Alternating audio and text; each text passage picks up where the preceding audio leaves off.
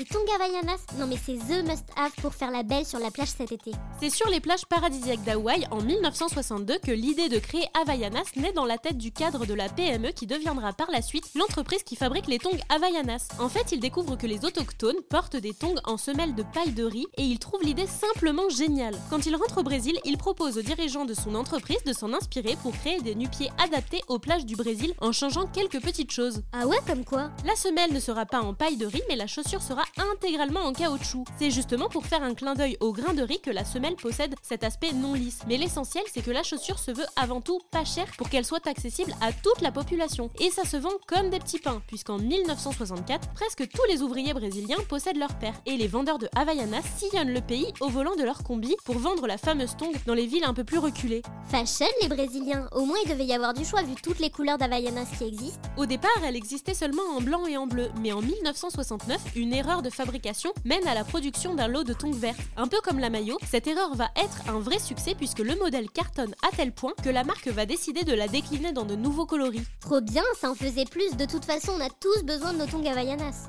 Et c'est pas le gouvernement brésilien qui dirait le contraire, puisque dans les années 80, elles apparaissent même sur la liste officielle des produits essentiels, au même titre que le riz ou les haricots. Ce qui fait qu'encore aujourd'hui, 850 habitants sur 1000 au Brésil possèdent au moins une paire d'Havaianas contre 7 personnes sur 1000 en Europe. Ce qui justifie ce si grand écart, c'est avant tout la différence de température évidemment, mais c'est aussi une histoire de prix. Au Brésil, il ne faut que 3 euros seulement pour acheter une paire d'Havaianas basique chez n'importe quel marchand de journaux, pharmacie ou supermarché, contre une vingtaine d'euros en moyenne en Europe. Waouh, mais c'est super cher Ce prix, il est notamment justifié parce que Havaianas est devenue hype lorsqu'elle s'est importée et qu'on les a vus porter au pied de plusieurs stars comme Madonna, Beckham et le pompon c'est Kim Kardashian qui, il y a quelques années, a décidé de faire customiser par un joaillier une série de paires d'or pour la modique somme de 15 000 euros. Oh my god, mais quel biatch